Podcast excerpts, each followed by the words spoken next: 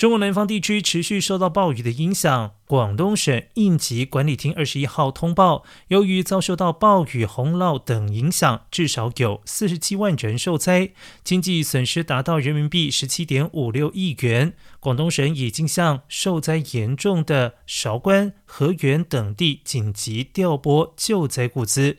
而根据中国水利部网站消息指出，受到近期暴雨的影响，珠江流域北江今年第二号洪水将发展成特大洪水，而西江今年第四号洪水正在演进。而水利部珠江水利委员会水文局二十二号十二点时已经升级发布洪水红色预警。